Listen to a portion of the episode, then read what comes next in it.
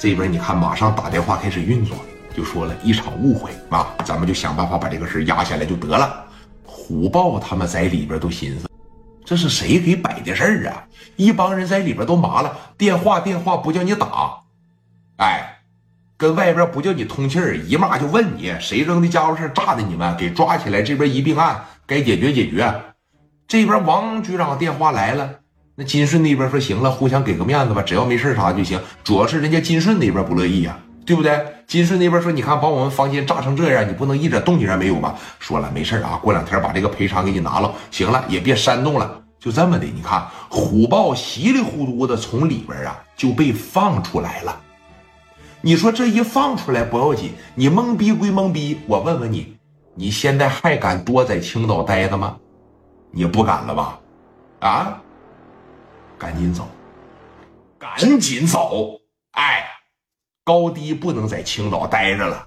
说你看，蒋元这边一听说磊哥把他们从那个里边放出来了，那磊哥说了，现在呀，我就给你一个表现的机会，啊，想干啥呀，就给我干啥去。谁打的我老妹儿？给我十倍打回来，让他知道我们老聂家的姑娘，一般人不能动，听明白了吗？放心吧，哥啊，我这就去。怎么干心里有数吗？我知道，就别在青岛打了啊！老王这一把给咱面子不小，听着了吗？在东北啊，办完事就回来啊！放心吧，哥。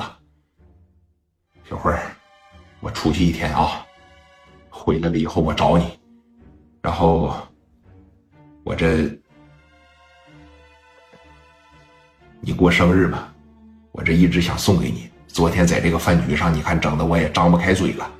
今天呢，我把它送给你，祝你生日快乐，希望你能喜欢啊。那个我哥，我我我先去了啊。这一说，我先去了，掉头人家就下楼了。哎，掉头这边就下楼了。下楼，你看聂慧呢，趴着把这小礼物一打开，一个小镯子，特别特别的漂亮。啊，底下送给老妹儿聂慧哎，底下呢蒋元马上就戴手上了，特别的高兴。刘爱丽当时在边上，磊哥，我说啥来着？啊，蒋元就是看上咱家小慧了。他俩的事你是不是早就知道啊？啊，你咋不跟我说呢？小慧过生日时候，我跟你说了，你不信呢？啊，你还说我什么头发长见识短，让我陪着老王媳妇玩好就得了，你不信呢？特别特别的高兴。哎，小慧啊，当时这你看这边也说了，呃，祝你和大元啊这个 越来越好，这边早点结婚，给生个大胖小子啊。这边你看，哎呀，你们说啥呢？哎，扭头这边就走了。但是你看，这边气氛烘托的没什么问题了。蒋元那边呢？一个男人最重要的是啥呀？承诺。